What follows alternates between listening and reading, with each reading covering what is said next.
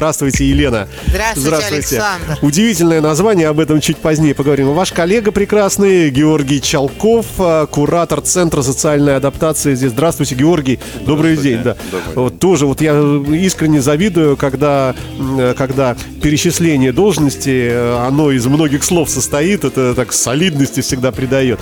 Ну а на самом деле благотворительный фонд занимается, в общем-то, вещами такими, ну, порой не всегда веселыми, вот так, наверное, скажем, да. Хотя, с другой стороны, наверняка же есть и какие-то хорошие вещи, правильно? Да я думаю, что в основном хорошие вещи, потому что мы же тут все добровольно.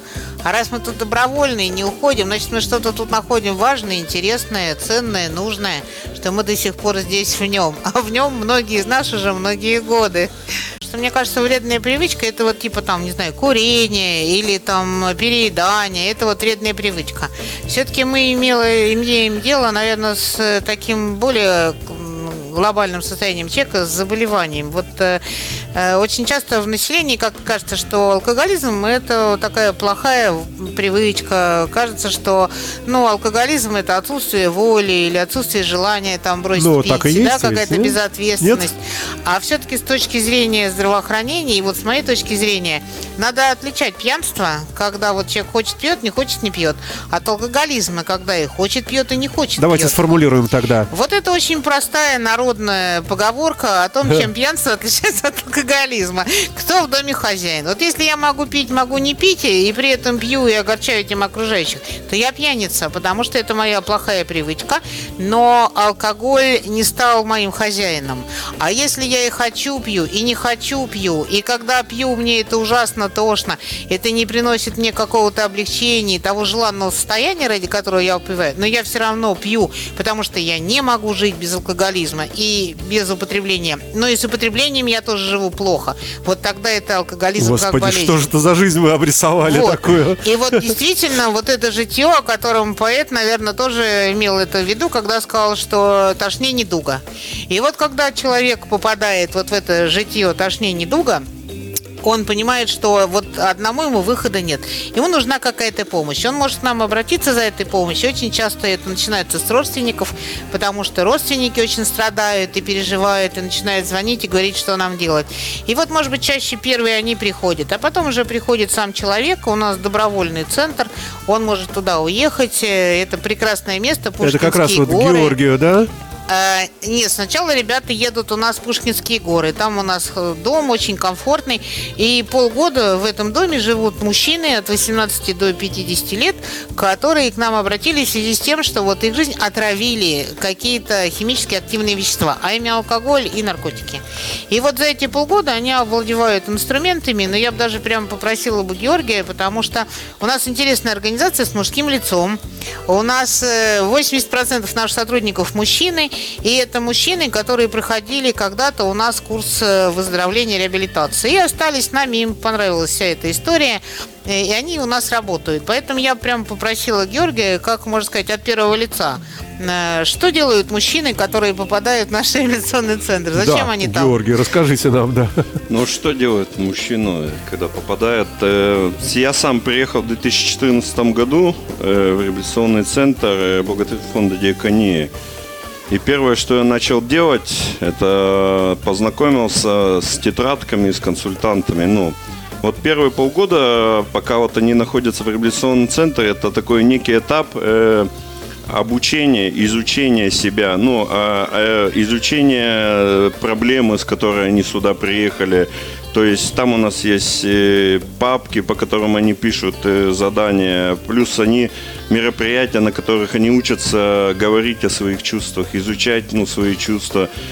Разго... Слушайте, ну это получается люди, которые уже в такой, в, в конкретной проблеме, да? Э, раз они э, вывозятся в отдельное место, группируются как-то там, и э, раз вот такие действия с ними происходят, там, напиши, там, о чем мечтаешь, или что ты будешь делать, или вот, если я правильно понимаю, ну, да? я бы не сказал, что прям в какой-то конкретной проблеме, но в проблеме точно, потому что как бы Реабилитационный центр – это мероприятие добровольное. Это не тюрьма, не больница, куда уже как бы увозят, а вот э, когда человек осознанно понимает, что у него есть какая-то проблема. Ну, только вот э, в разной степени они туда приезжают. У кого-то там прям уже все запущено, что он прям с улицы мы его забираем. Кто-то еще более-менее как-то вот барахтается в этой жизни, но тоже понимает, что у него, ну, не получается, грубо говоря, справляться с этим. А к- как человек ведь сам, наверное, не очень понимает, что ему нужна помощь. Таких, наверное, много, да. Вот каждый же думает, ну, я всегда там брошу, там курить, выпивать, там и так далее, и так далее.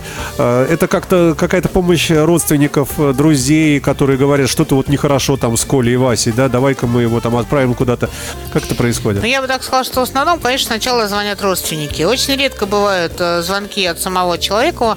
Э, когда это бывает? Когда, например, у него какой-то друг у нас проходил реабилитацию. И он, значит, э, встретил бедолагу, с которым когда-то вместе употреблял. И он видит, что бедолага действительно в ужасном состоянии. И жизнь его складывается, можно сказать, таким разрушительным для него способом. И он его спрашивает, а где ты был? Что ты так хорошо выглядишь? И почему ты не употребляешь? Он говорит, вот я, например, был на- в реабилитационном центре фонда Дикания, и туда можно обратиться, и я тебе рекомендую туда обратиться. И тогда они могут вместе позвонить. Может, этот один э, э, человек позвонить и спросить, что надо сделать, чтобы нам попасть. Ему по телефону объясняют, что, в общем, нужен минимум. Надо на руках иметь паспорт, надо иметь флюорографию, э, желательно свежую, надо сдать анализы на гепатит и ВИЧ-инфекции. И даже Ну, если потому есть... что, в общем, попадает э, Да, ну, в он в общественное общежитие, место. конечно. да, он же да. попадает в общежитие. И важно, чтобы он, если у него, чтобы у него не было туберкулеза, он никого не заразил. И если у него есть, например, гепатит и ВИЧ-инфекция, то надо понимать, потому что некоторые люди, у которых ВИЧ-инфекция, они, что называется, на это забили, ни этим не интересовались, и у них и через э, какое-то время э, упал иммунитет, у них мало клеток иммунитета, и поэтому прежде чем поехать надолго в загород реабилитационный центр, надо решить вопрос просто с состоянием здоровья. Нельзя приезжать в реабилитационный центр, когда низкий иммунитет и любая инфекция может просто убить человека. Поэтому вот если у человека не просто ВИЧ-инфекция, а он давно не лечил ее и не принимал антиретровирусной терапии, то прежде чем он уедет, надо сначала получить эту терапию и убедиться, что она ему помогает. И это вообще вот- о, о страшненьких то, вещах надо вы говорите, честно то, чем говоря. надо разобраться. Но я могу сказать, знаете, вот страшно, это когда вот издалека кажется такие слова, там, ВИЧ-инфекции и так далее. Я вот э, даже сейчас уже не помню, честно, кто из наших сотрудников, например, ВИЧ-инфицирован, а кто нет, потому что это не имеет значения никакого. Когда человек получает терапию, он э, ВИЧ-инфекцию не распространяет, он не заразен, у него рождаются здоровые дети, поэтому он просто помнит, что у него есть такое хроническое заболевание, надо принимать таблетку, условно говоря, в день, понимаете? То Слушайте, есть это а перестало быть такой чумой, о которой писали газеты 20 лет назад. А можно вылечиться самому? Вот и не, обра- Нет, не обращаясь к вам, потому что это надо куда-то ехать, это надо где-то, э, э, не знаю, подчиняться какому-то не- непонятному доктору и так далее. Может Там, быть, кстати, э, нет доктора. Вот у нас практически в организации, ну, есть люди с медобразованием. Вот э, я и мой коллега, наш сотрудник, мы люди с медобразованием.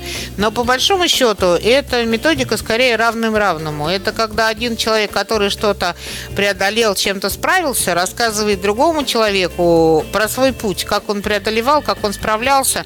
Он делится вот этой технологией. Условно говоря, там умеющий пловец э, обучает барахтающегося, как все-таки выплыть и как научиться какой-то технике плавания, чтобы доплыть до берега. То есть самому, например, по Ютубу найти там, как Нет. излечиться, Нет. посмотрел ролик. Нет. Нет? Нет.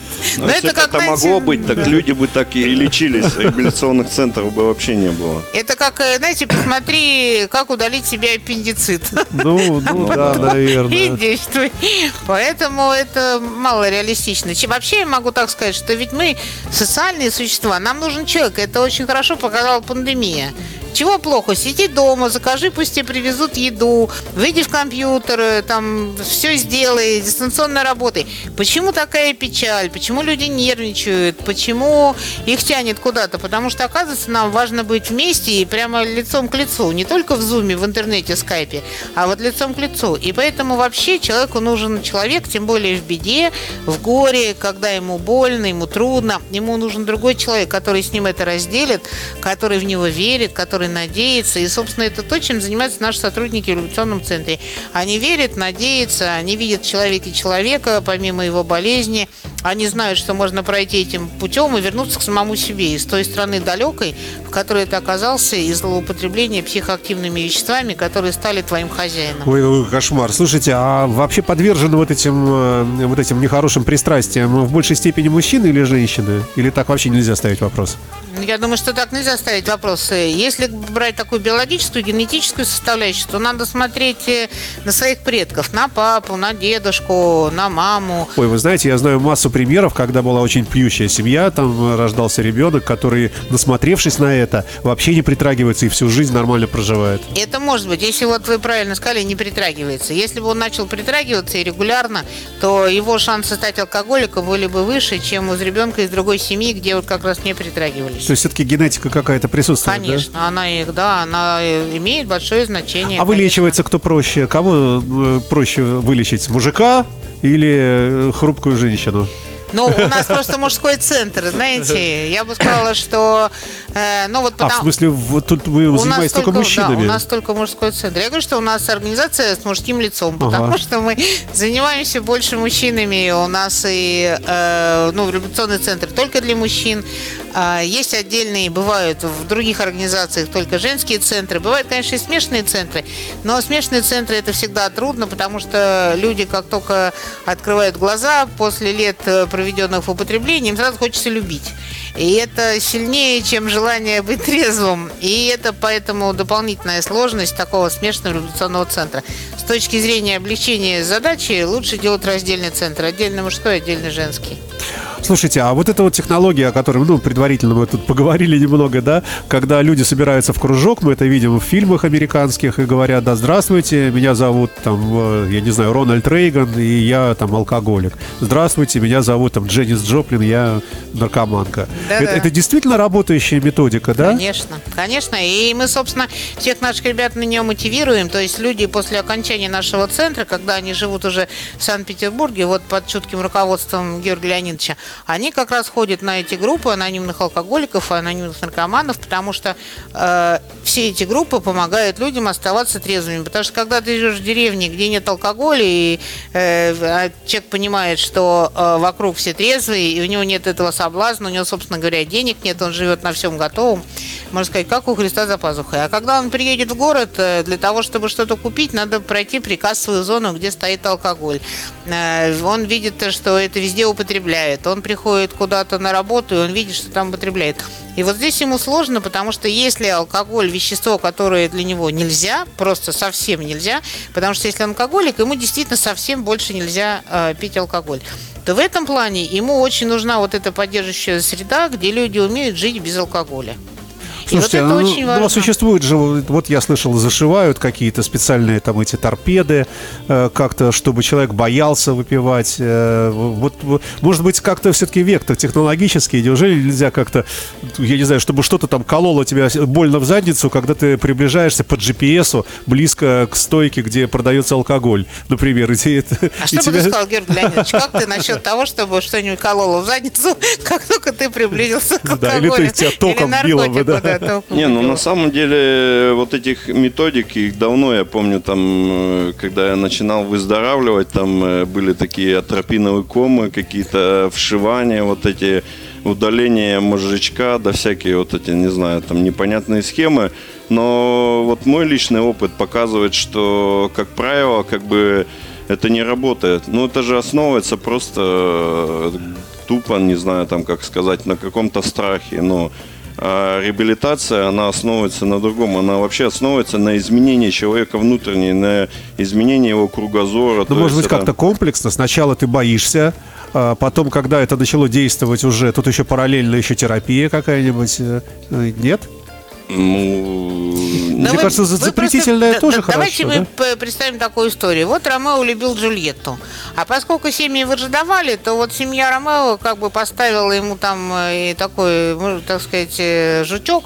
И как только он подходил к Джульетте, Подходит к его Джульетте, било его током. било током, да. Как вам кажется, после этого, так сказать, Но что Ну, через какое-то время он бы подумал, слушай, ну нафиг эту Джульетту. Через какое? Э, Ну, вон с- сколько еще Джульетт ходит вокруг. Да? А когда к ним подходишь, током не бьет. А мне кажется, он бы стремился всеми силами выковырять этот жучок и пытаться от него как-то Ну, это, наверное, от степени запущенности. А еще да, вот, да, знаете, да. есть такой опыт, э, когда работаешь, э, про вот эти подшивки, как рассказывают сами алкоголики, они все почти до одного рассказывают, что они ждут того дня, когда закончится э, срок типа этой подшивки. И чтобы выпить, как-то отметить. Ну, то есть это некий такой праздник. То есть, э, понимаете, не- не- не- не- немного фокус как-то смещен. То есть вот он запретил, отсидел, типа вышел и опять. Ну, то есть э, именно желание его выпить-то, оно продолжает у него жить внутри. А разве, Но- если ты, если ты, например, зашился на год, и Ну. проходит целый год, и ты не пьешь, не пьешь, не пьешь, разве ты не, не привыкает организм э, к этому состоянию хорошему, трезвому, и тебе уже и перестает хотеться, нет? Ну, как правило, э, показывает мой опыт, э, не привыкает. Почему-то после подшивки начинает все пить и употреблять. А что говорит современная медицина по этому поводу? Как Ну, же я так? хочу сказать, что это биохимия мозга. Понимаете, это же такие сложные процессы. Поэтому, если биохимия мозга нарушена, и у человека все его удовольствие, вся радость, весь комфорт связан с употреблением, то либо надо проделать большую внутреннюю работу для того, чтобы научиться эффективному синтезированию в организме серотонина и дофамина какими-то другими путями, которые требуют от человека усилий. Либо он будет ждать, когда наконец вот это железный занавес спадет, и тут, э, так сказать, меня встретит свобода, и я получу ту радость, то удовольствие, тот комфорт, который я получаю только в присутствии алкоголя в моем организме. То есть в этом смысле, и, конечно, ведь, ну, что часто тоже слышишь от родственников людей, э, которые кодировались, они говорят, лучше бы пил. Потому что, когда он там, скажем, пил, но у него были моменты светлые. Он там каялся, носил цветы, носил на руках, говорил, я больше никогда не буду. Ну, потом опять пил, потом опять на руках носил, потом опять все делал для того, чтобы какая всё насыщенная прошло. жизнь. да. Понимаете, Ага. это же богатая, интересная жизнь по спирали. Она полна событий. А здесь получается, что человек не может выпить просто технически, потому что он не в состоянии. Но душа-то зовет, понимаете, нутро горит.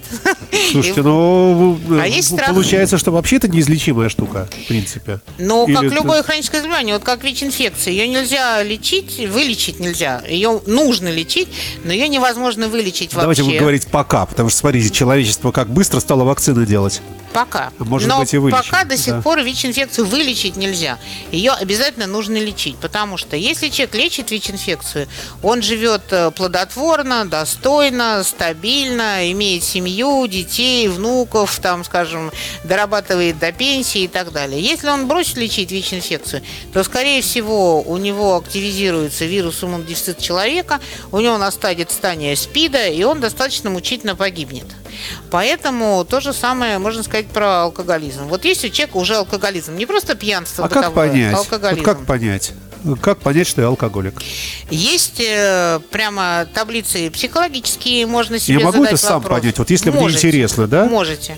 То есть я вам принесу, тест, да, я да. вам дам тест. Не просто- надо, я- да. я не просто- Вы там себе галочки поставите и посмотрите, насколько ваше состояние рискованное. Но обычно, как еще, очень простой тест, как понять, что я алкоголик.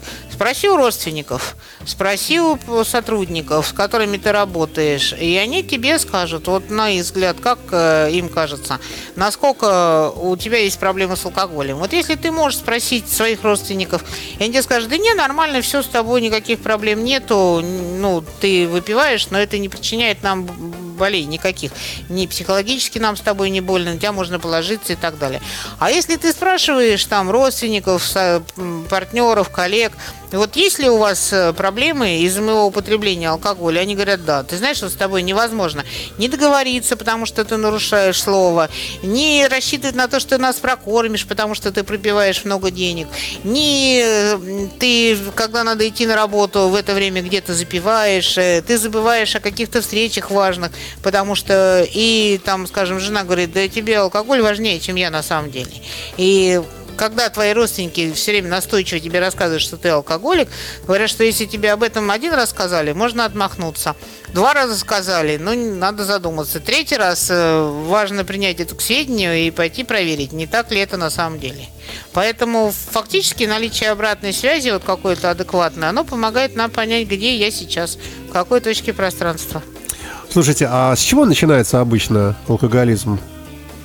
Есть какие-то опасные такие моменты, когда нужно быть, ну, скажем, родителям более внимательными к подростку, да, ну, если это с детства? Ну, на самом деле, мне кажется, родителям просто нужно быть внимательным подростку. В любом случае, В да? любом случае, потому что вот я зачастую сталкиваюсь и в своей жизни столкнулся, и очень часто сталкивался. Буквально вот э, недавно разговаривал с парнем, э, у которого родители считают, что у него проблема. Это какой-то недостаток внимания. То есть, когда вот я был предоставлен сам себе. Ну, родители делали хорошее дело, они зарабатывали, как бы, но как бы время, ну, уделить, ну, и не хватало просто времени на меня. И, соответственно, вот как-то я там во дворе рос, занимался сам собой. Ну, ну, как это обычно происходит? Мальчишки постарше, да, там э, купили бутылку портвейна, начали там вы- выпивают, и вот они как бы такие крутые, взрослые, да. А остальные детишки это видят, э, как правило, взрослые, как правило, на работе всегда. Да. И вот это вот все, да, то есть Не, всё ну по в мое стандарту. время это круто было, да. И я думаю, сейчас тоже не особо что-то меняется, потому что я видел, что мне казалось, что люди, которые выпивают, они успешными. Ну, тогда мне казалось, что они успешные. Ну, и я, конечно, хотел быть таким по телевизору. Я помню, я вырос в 90-х годах.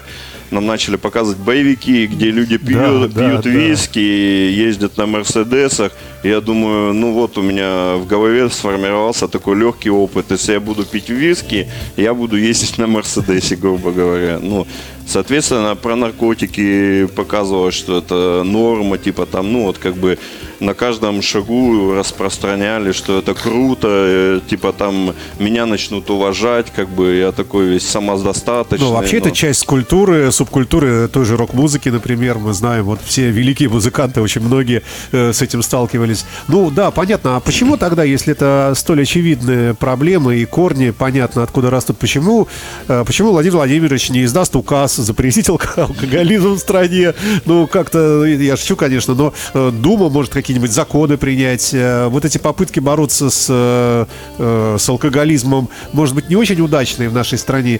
И есть э, вот это, этот тезис такой известный, что э, как только ты начинаешь запрещать, люди начинают гнать э, там самогонку и так далее. Но раз начинают гнать и все равно продолжают потреблять, значит, наверное, неправильные какие-то действия сверху. Вообще могут быть какие-то действия сверху, какая-нибудь просветительская деятельность или какая-нибудь, ну, например, просто прямое субсидирование. Вот ты вообще не пьешь, тебе 100 долларов еженедельно правительство доплачивает, потому что правильный, крутой э, чувак. Знаете, мне кажется, что, с одной стороны, безусловно, должна быть какая-то политическая воля. Но здесь почему это сложно? Вот начинали об этом говорить, что это биопсихосоциодуховная такая ситуация.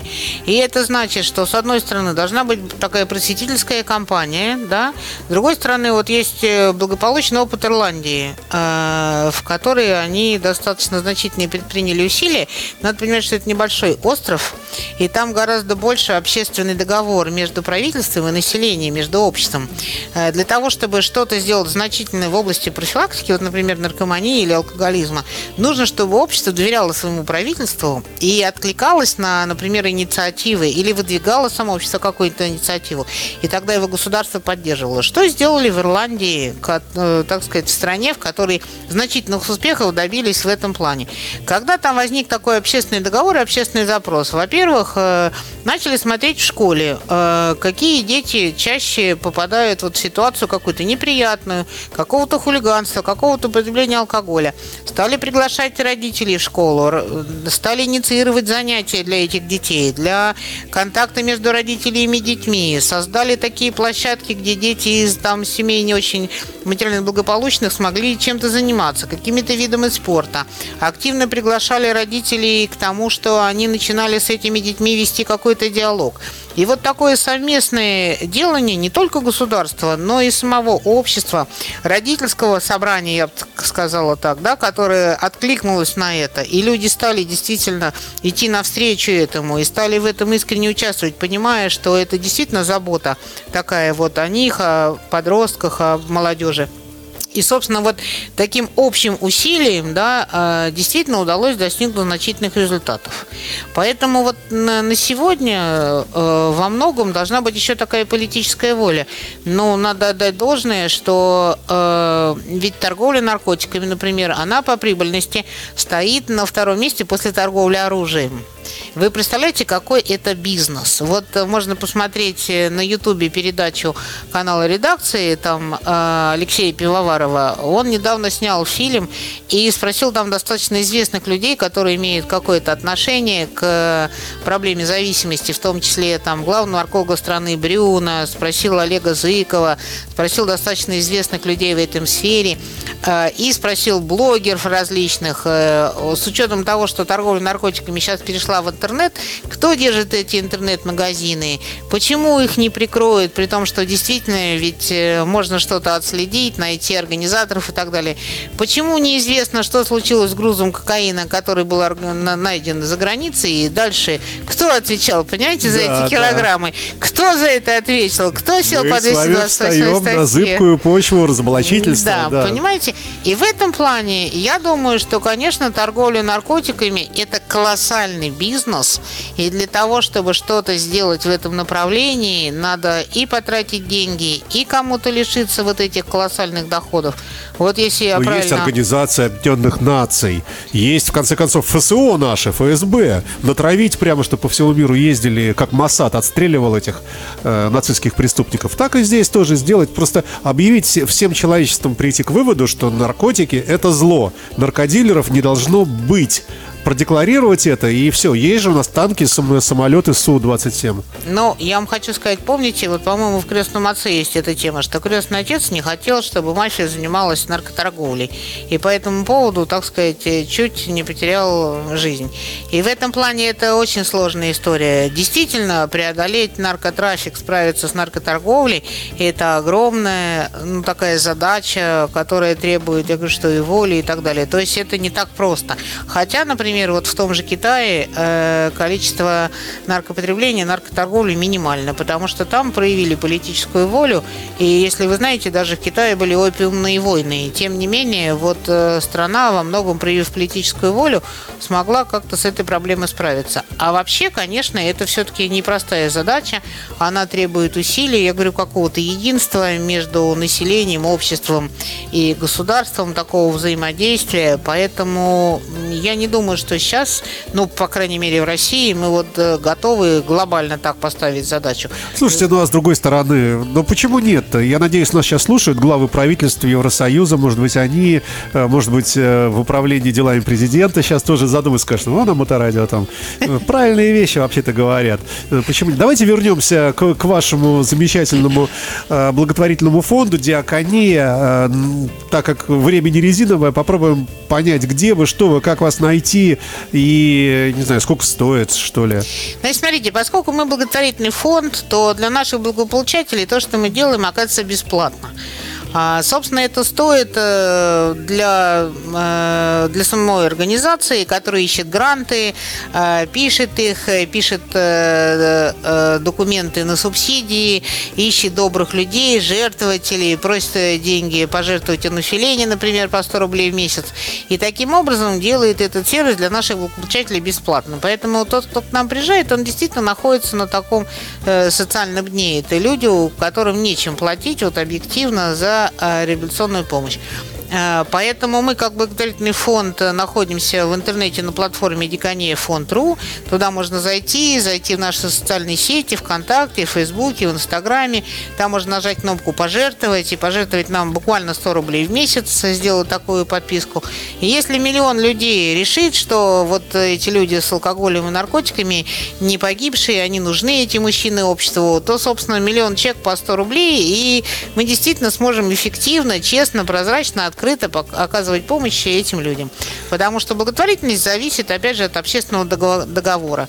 Эм, кроме того, что у нас можно найти легко в сети интернет, нам можно позвонить по телефону плюс 7 921 916 92 24 и услышать на том конце голос Михаила Николаевича, который у нас руководит революционным центром. Он же туда набирает людей, объясняет правила приема, как добраться, когда освободится место. И таким образом, собственно, вот попасть в нашу программу помощи зависимым. Она рассчитана на год, полгода люди проводят э, э, в Псковской области, Пушкиногорском районе, в 12 километрах от замечательной усадьбы Пушкина и Ганнибалов, э, проходя там вот этот курс реабилитации. Это добровольно, в любой момент можно уйти. У нас не то, что нету там, у нас даже забора нету, уж не говорю про охранников, а даже забора. нету. Вот. Э, Следующие полгода люди проводят вот под руководством Георгия Леонидовича здесь, на улице Ровенской, 12, Центр социальной адаптации.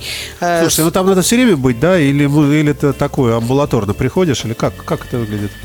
Ну, как это выглядит, э, ночуют ребята, там есть обяза- обязательство, это ночевать в центрах социальной адаптации. Ну, соответственно, если они ночуют то и живут. В течение дня они работают, ходят на группы, посещают э, разные мероприятия, которые мы же им организовываем, чтобы вот помогать, научать справляться вот, ну, с этой жизнью. Социализация происходит. Слушайте, ну и последний, наверное, вопрос. А насколько вы результативны? Насколько можно... Вот мы тут да, только да. что обзванивали. Я каждый год прошу наших сотрудников, чтобы они обзвонили воспитанников предыдущих лет выпуска. То есть в этом году они обзвонили выпуск 18 года, 19 и 20 года. И вот потому, как они обзвонили, у нас получается 60% э, наших выпускников, они остаются сегодня трезвыми. Э, Там, скажем, процентов 10 они просто не смогли дозвониться. Ага. Ну и, соответственно, еще оставшиеся, получается, 30%. То есть все-таки рецидивы, это, Рецидивы, это да. норма тоже, к сожалению, Да, да, и в 30% люди находятся либо в рецидиве, либо сидят в тюрьме, либо они умерли, либо пропали без вести. Бывают и такие ситуации. Поэтому, э, но в то же время, вы же понимаете, 60% это прекрасный результат при наличии хронического заболевания, зависимость от психоактивных веществ. Ну да, наверное, более чем. Ну что ж, спасибо вам большое. И э, я напомню нашим слушателям, что э, у нас в гостях была Елена Рыдалевская, директор исполнитель, исполнительный директор благотворительного фонда «Диакония» и замечательный Георгий Чалков, э, куратор Центра социальной адаптации вот этих вот несчастных алкоголиков. Ну, не в обидном смысле, действительно, ну что, что Счастливых поделать? алкоголиков. Счастливо. Это, Я бы счастлив- тоже это счастливые алкоголики, несчастные, которые не Пьют. знают о выходе. А эти знают выход на самом деле уже. Слушайте, святые вы люди, спасибо вам, что вы были у нас в гостях, и всего доброго, и, может быть, еще и услышимся. Спасибо. Спасибо. Спасибо. До свидания. До свидания.